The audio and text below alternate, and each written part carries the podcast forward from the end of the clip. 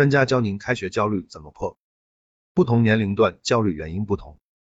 对于小学生来说，分离焦虑和心理落差问题集中。由于年纪小，自控力差，经过漫长的暑假后，容易产生注意力不集中、上课坐不住等问题。身体和心理上的不适应，还可能引起情绪上的改变，比如发脾气、与同学产生矛盾等。尤其对于新一年级的学生，从幼儿园到小学，孩子会受到更多的约束，对孩子独立自主能力的要求也更高，孩子很可能会焦虑或排斥。对于中学生来讲，学业压力会更大，很多学生在假期玩游戏、上网课等会过分依赖电子产品，其中初一、高一学生面临新的环境以及新的老师和同学，容易产生焦虑。初三、高三的学生因为进入毕业年级，升学压力会明显加大，容易产生抑郁、焦虑情绪，甚至出现失眠。对于大学生来讲，分离焦虑和心理落差问题多，受疫情的影响，一些大学生可能是疫情后刚刚回归校园。既要适应学校的生活，又要适应疫情常态化下学校内的一些防疫要求，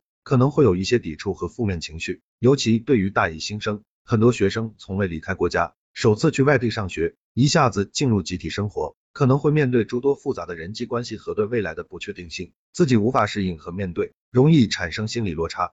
结合不同情况，有针对性调整。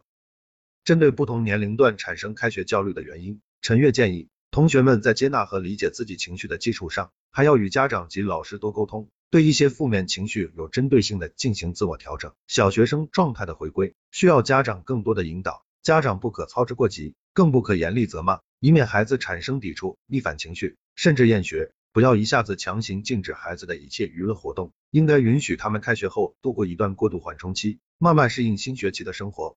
对于中学生来说，需要家长与老师沟通配合。同时注意自身约束，自己要减少电子产品的使用时间，慢慢将学习精力向课堂上靠拢。毕业班的同学则要直面问题，消除恐惧，面对升学压力。零两秒总是自责和懊悔，并不能激发斗志，而是会因对自己失望而降低行动力。要去思考学习的意义，以目标为导向，激励自己更有效的实现目标。大学生要让自己慢慢融入校园生活，要寻找结交志同道合的同学一起成长。可以和同学们一起学习，参加社团，丰富自己的业余生活及兴趣爱好，制定自己的学习目标和计划，享受校园生活。同时，学会与自己相处也是一项很重要的能力。